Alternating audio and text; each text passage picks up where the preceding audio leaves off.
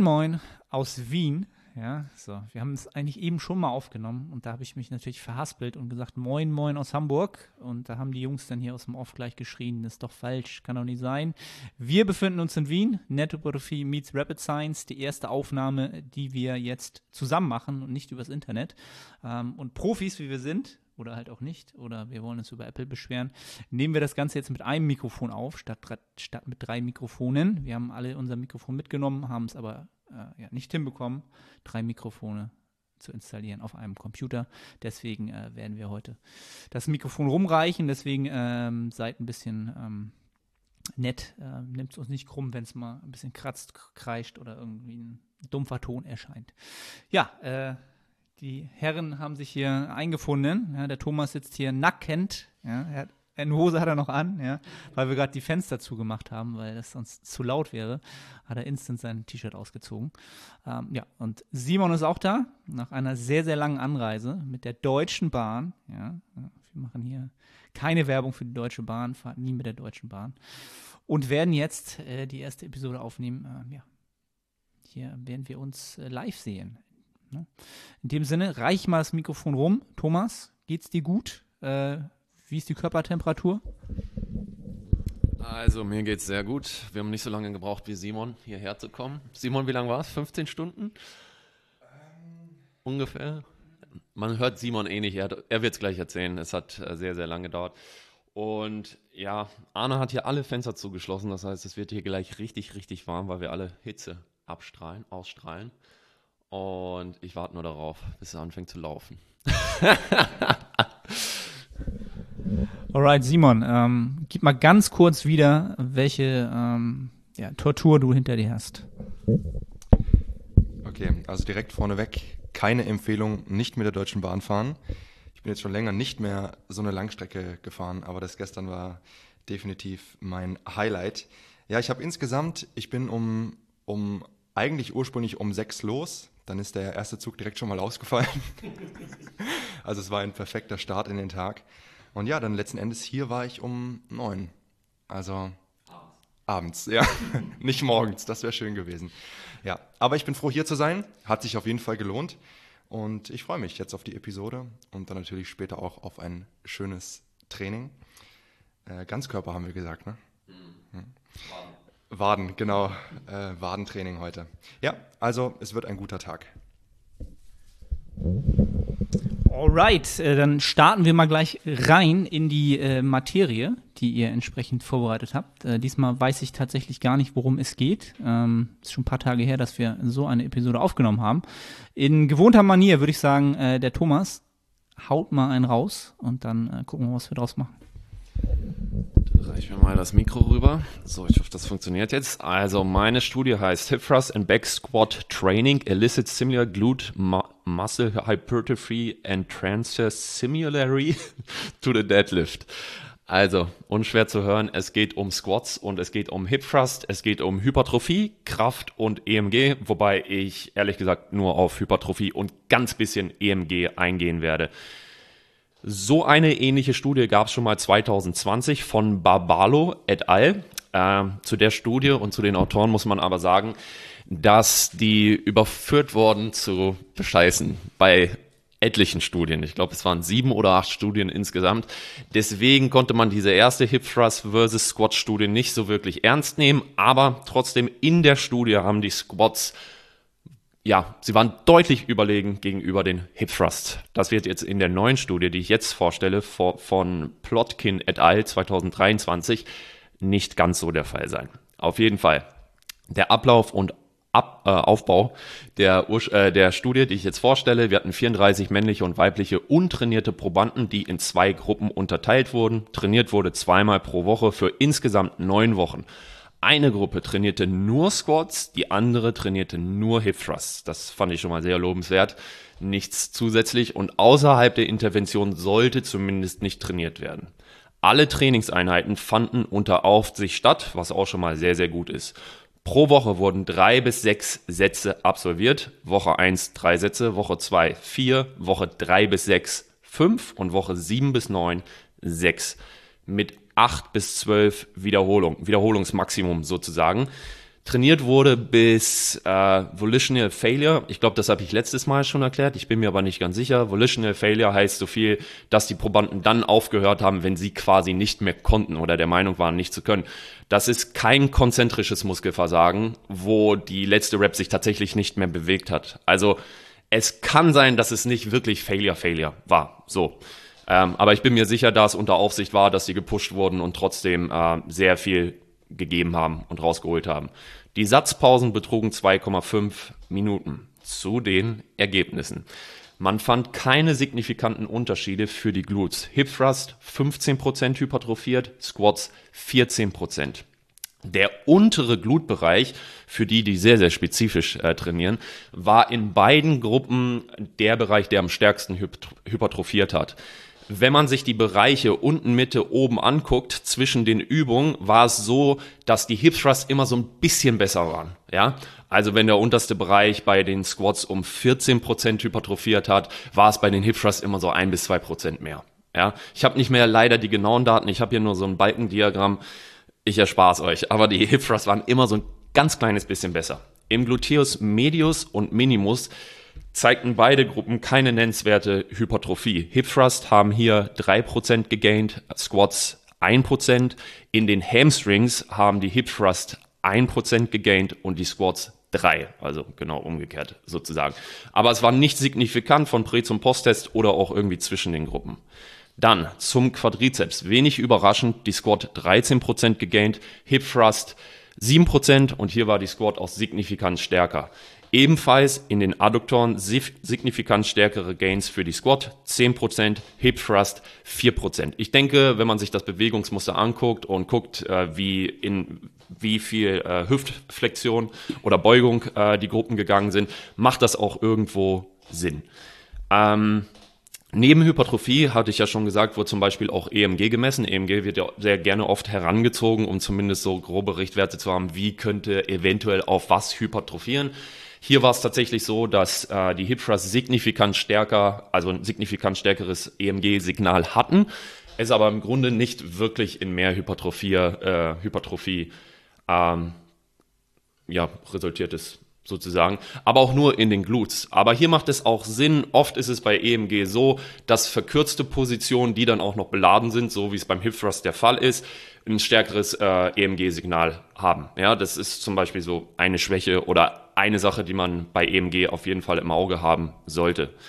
Zu den Anmerkungen, ich denke, die liegen mehr oder weniger auf der Hand. Ich denke, Hip Thrust und Squats sind eine gute Wahl für eure Glutes, um sie zu hypertrophieren. Also ihr könnt ihr beides nutzen, um wirklich gute Gains zu machen.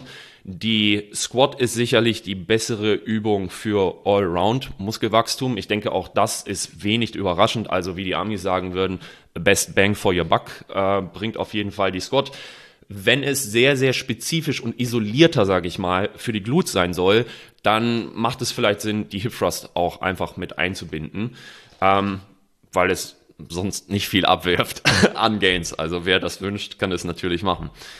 Wer sich wünscht, mehr Minimus- und Medius-Hypertrophie zu erzeugen, der sollte mit Sicherheit noch irgendeine Art von Abduktion in sein Training mit einbauen, weil die zwei Übungen haben gezeigt, dass sie nicht besonders gut sind. Ähm, und ja, vielleicht noch eine letzte wichtige Sache. Was oft übersehen wurde bei der Studie in meinen Augen, ist äh, diese ewige Thematik in den letzten Wochen, äh, lange Muskellängen versus kurze Muskellängen. Hier kann man sagen, die kurze Muskellänge, also die Hip Thrust, hat zumindest in den Glutes wirklich genauso gut hypertrophiert, wenn nicht sogar minimalst besser als die Squats. Die Squats ganz klar die Übung, wo in einer lang gedehnten Position trainiert wird.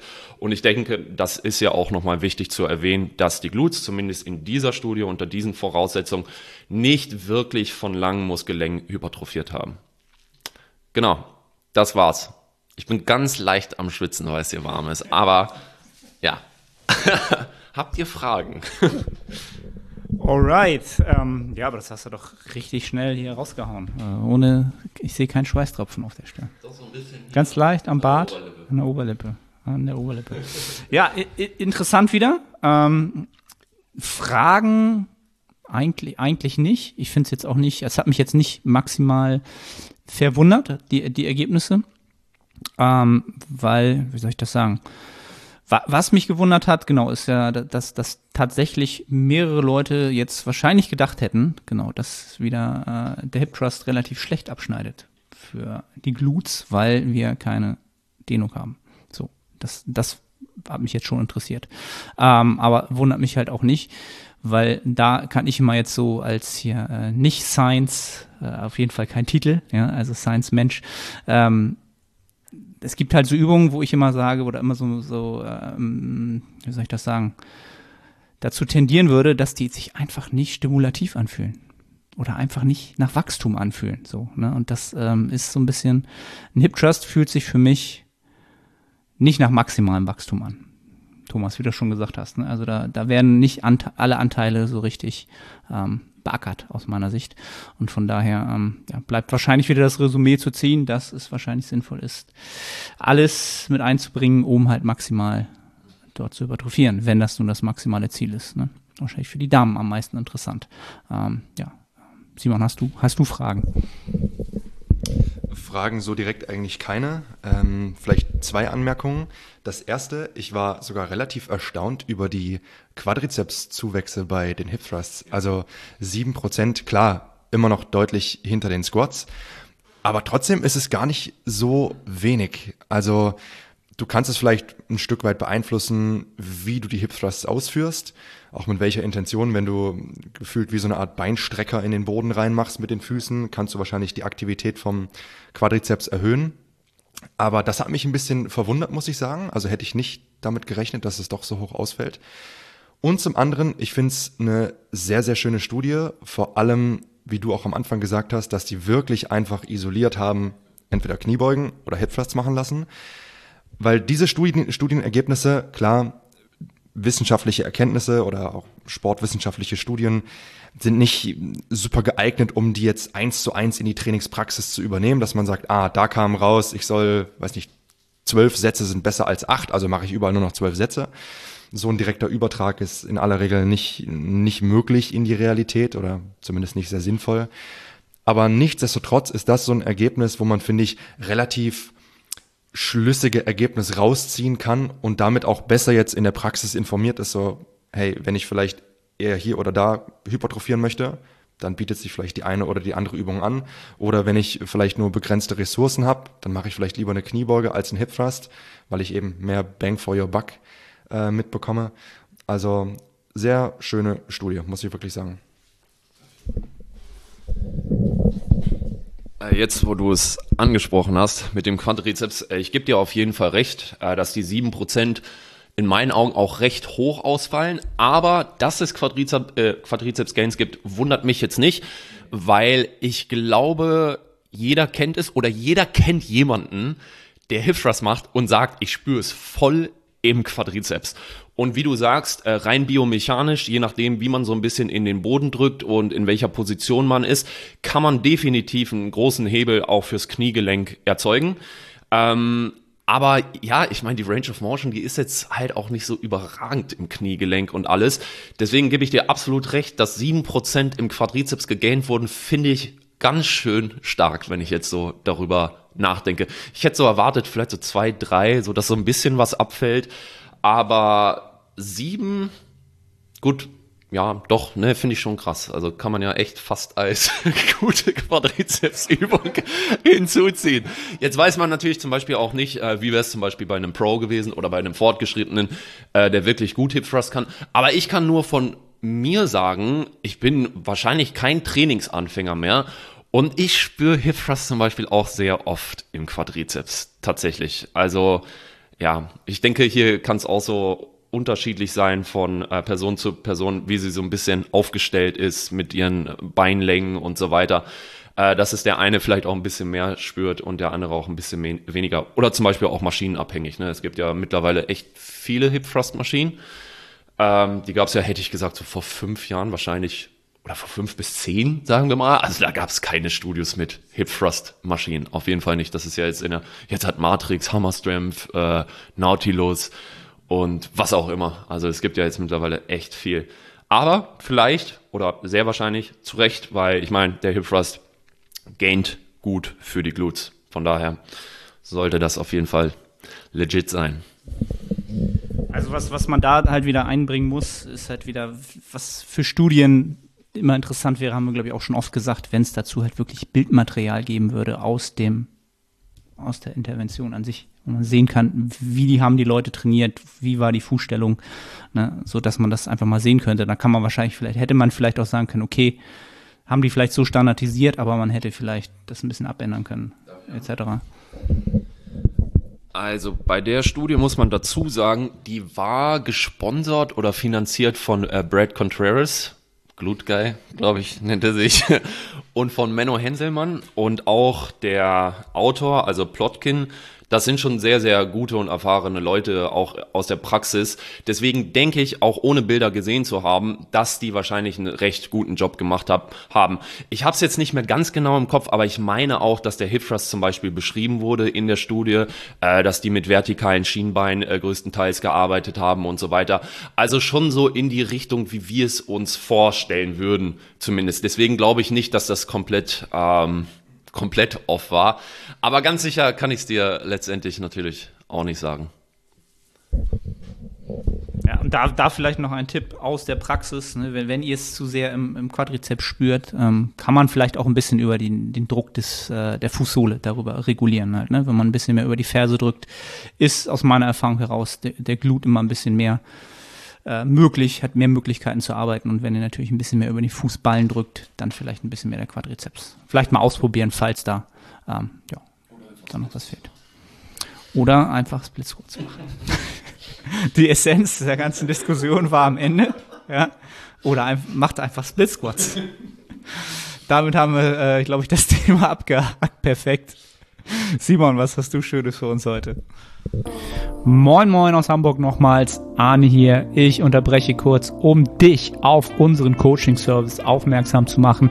Wenn du schon des Längeren über ein Coaching nachdenkst und deine Resultate nicht den entsprechen, was du an Zeit und Energie einsetzt, dann klick auf den Link in der Beschreibung und wir bringen deinen Fortschritt auf das nächste Level. Sichere jetzt ein kostenloses Erstgespräch. Ich freue mich von dir zu hören. Also, dann mache ich direkt weiter. Ein ganz anderes Thema und vielleicht auch ein Thema, wo man nicht so diese super, diesen super direkten Übertrag in die Praxis sieht oder schon, aber man bekommt nicht quasi so eine mehr oder weniger Anleitung, wie man es übernehmen könnte. Anyways, die Studie, die ich heute mitgebracht habe, nennt sich New Perspectives in Resistance Training Periodization, Mixed Session versus Block Periodized Programs in Trained Men von Bartolomei und Kollegen aus dem Jahr 2023, also ganz aktuell. Vielleicht vorneweg für die, die Periodisierung ähm, vielleicht mal gehört haben, aber nicht so ganz genau wissen, was es ist. Ich will nicht zu sehr darauf eingehen, weil man dann eine eigene Episode äh, drehen könnte. Aber Periodisierung ist letzten Endes nichts anderes als die Planung und Strukturierung von Training in verschiedene zeitliche Abschnitte, in denen dann Trainingsvariablen wie Intensität oder Volumen und Co verändert werden. Das ist eigentlich die ganz grobe Definition von Periodisierung. Man macht im Laufe der Zeit irgendwas anders im Training. Und da gibt es dann innerhalb der Periodisierung verschiedene Modelle wie Blockperiodisierung oder lineare Periodisierung, wo dieser Ansatz einfach unterschiedlich verfolgt wird. Anyways, das so als ganz kurze Einführung. Also, Bartholomä, brandneue Studie, die einen eher klassischen Periodisierungsansatz, also die Blockperiodisierung, mit einem gemischten Periodisierungsansatz vergleicht. Wie genau das aussieht, da gehe ich gleich noch drauf ein. Also, was hat man gemacht? Es wurden insgesamt 22 männliche trainierte Probanden rekrutiert. Trainiert, glaube ich, ist auch, ist auch durchaus rechtfertigt, weil die äh, Probanden hatten im Schnitt sieben Jahre Trainingserfahrung, also wirklich relativ viel, wobei sie in den letzten drei Jahren mindestens dreimal pro Woche trainiert haben. Ähm, die Kraftwerte spiegeln das auch so einigermaßen wider. Also das durchschnittliche Kniebeuge One Rep Max lag bei 140 und das durchschnittliche Bankdrück One Rep Max bei 110 Kilo. Also jetzt sicherlich keine Profis, aber auch keine Leute, die jetzt seit einem Monat im Gym aktiv sind. Was hat man gemacht? Man hat jetzt diese 22 Probanden in zwei Gruppen eingeteilt. Es gab einmal eine Mixed Periodization Gruppe. Die haben zehn Wochen lang trainiert und die haben innerhalb einer Trainingseinheit Elemente für die Schnellkraft, für Kraft und für Hypertrophie äh, abtrainiert.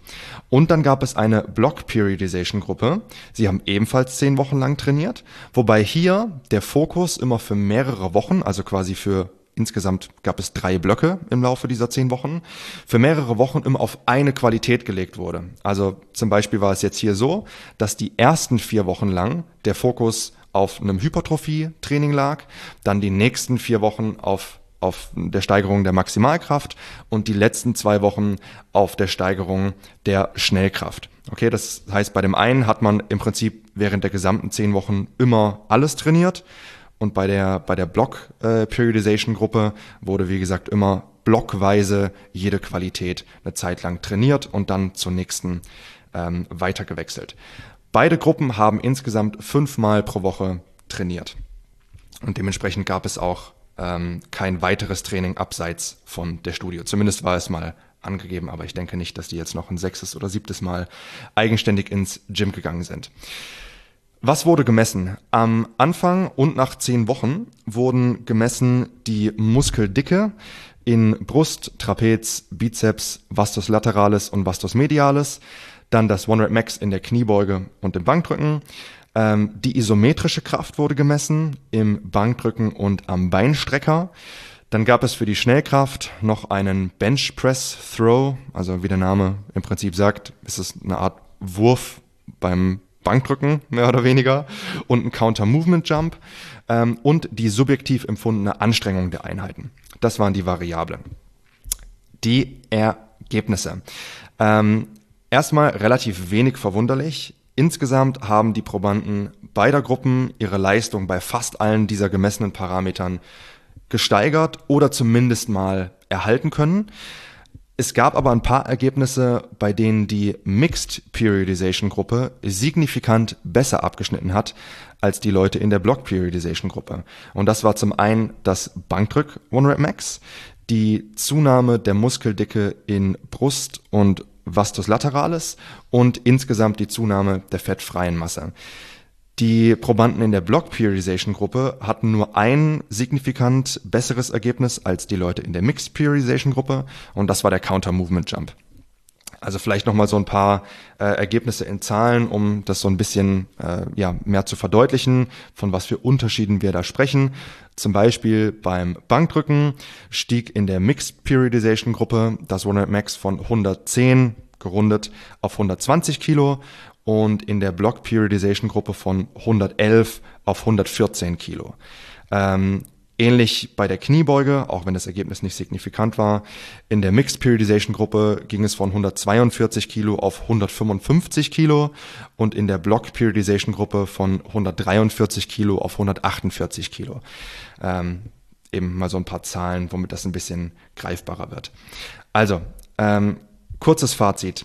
Letzten Endes, beide Ansätze sind sinnvoll, wenn man Maximalkraft oder Muskulatur erhöhen möchte die regelmäßigere Variation von Trainingsvariablen, wie es jetzt hier bei der Mixed Periodization der Fall war, hat aber so ja leicht die Nase vorn, wenn es um Steigerungen von One Rep Max und Muskelhypertrophie geht.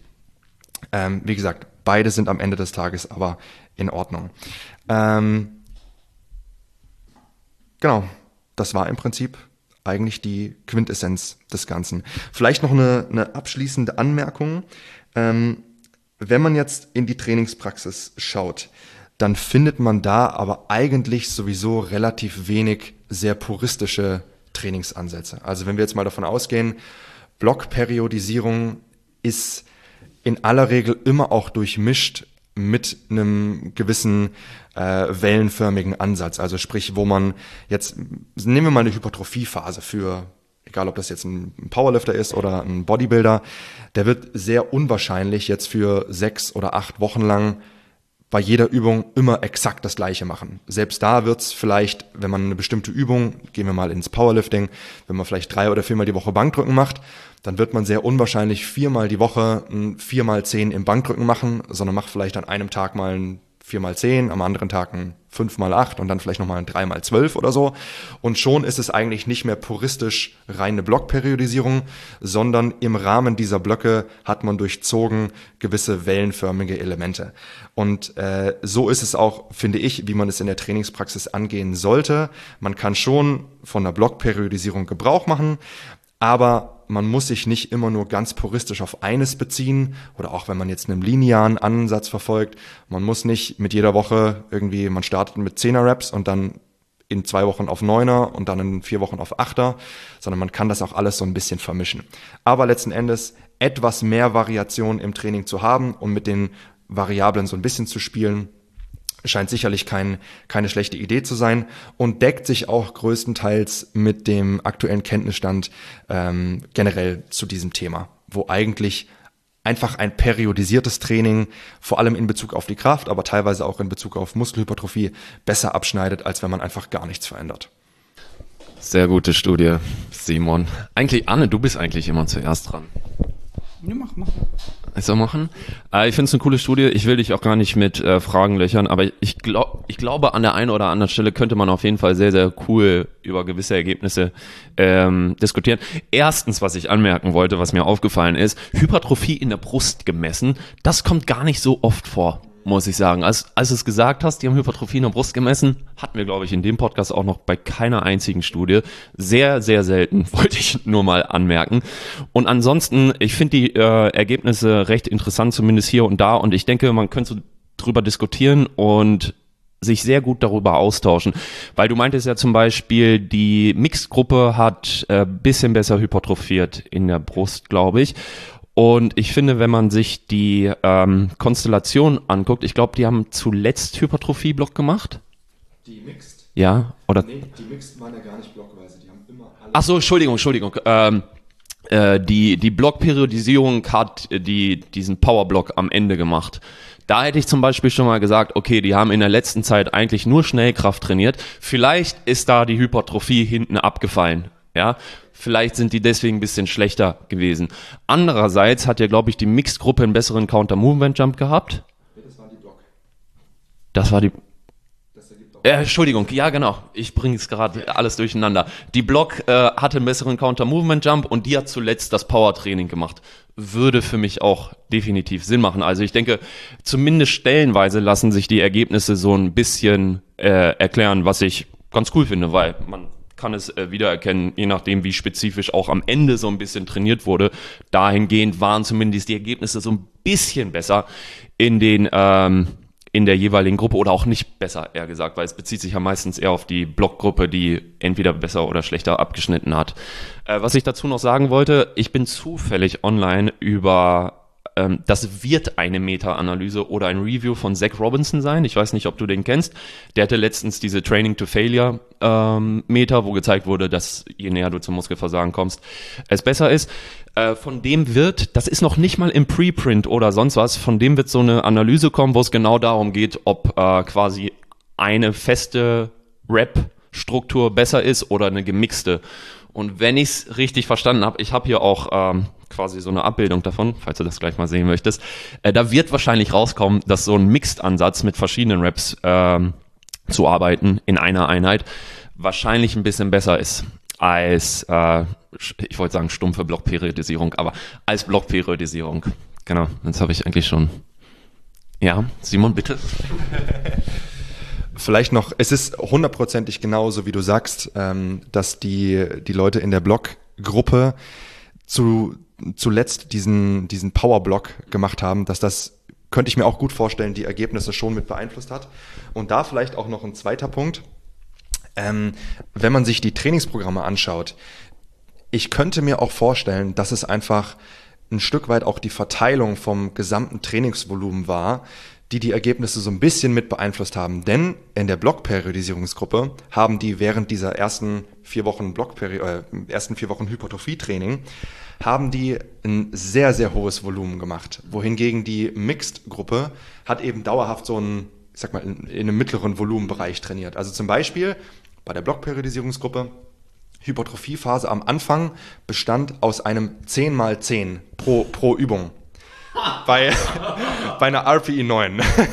also, das ist schon, das ist schon ein ordentlicher Hammer. Und äh, die hatten, äh, äh, okay, es waren zwar auch nur drei Übungen, aber ich meine, es sind trotzdem dann immerhin 30 Sätze in einem Training. Ne? Nicht alles für, die, für eine Muskelgruppe, aber zum Beispiel für den Unterkörper. Ne?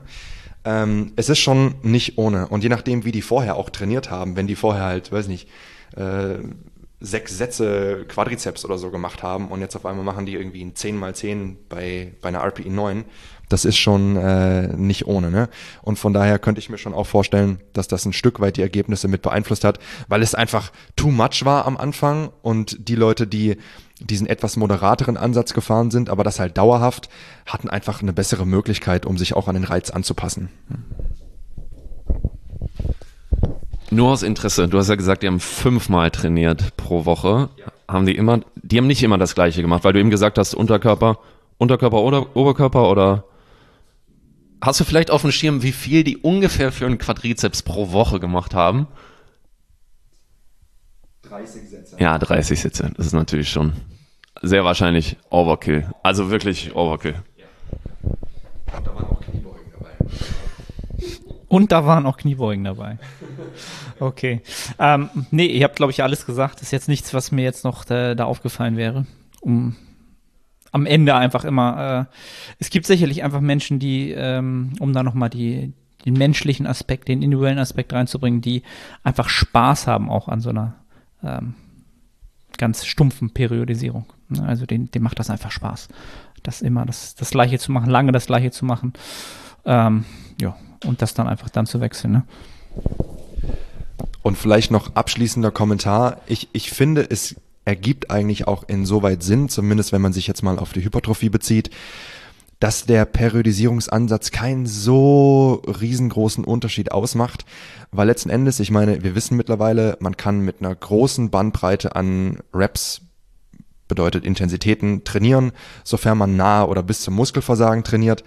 Das heißt, ob du jetzt 10er Reps machst oder 6er oder 15er oder 20er, macht sehr, wahrscheinlich, sehr wahrscheinlich keinen riesengroßen Unterschied. Wohingegen natürlich, wenn du jetzt auf einen One-Rep Max aus bist, macht es vielleicht mehr Sinn, auch etwas mehr zu variieren, vielleicht mal näher am, am One-Rep Max zu trainieren, mal weiter entfernt. Ähm, ja, also von daher das vielleicht als, als Abschlussanmerkung zu den Ergebnissen. Das war's. Ende, zack. Nein. Ähm, ja, haben wir doch, glaube ich, wieder zwei, vor allen Dingen zwei sehr, sehr unterschiedliche Thematiken gehabt, die wir da äh, besprechen konnten. Ähm, und auch eine äh, knackige Episode, ja, damit wir jetzt hier nicht schwitzen, denn wir, äh, für die, die es jetzt Wochen oder Monate später hören, wir befinden uns hier am 2. September in Wien und ich glaube, heute wird es relativ warm, glaube ich, relativ schwül. Und äh, wir wollen ja den äh, Thomas hier auch nicht weiter weiter quälen, denn wir werden jetzt auch noch eine zweite Episode aufnehmen mit einem QA, was ihr euch natürlich auch gerne gönnen könnt. Äh, in dem Sinne, habt ihr noch abschließende Worte? Ähm, freut ihr euch aufs Training heute? Ich quatschen gleich nochmal im QA. Ja, das beschnacken wir im QA. Das ist jetzt die Themenfolge.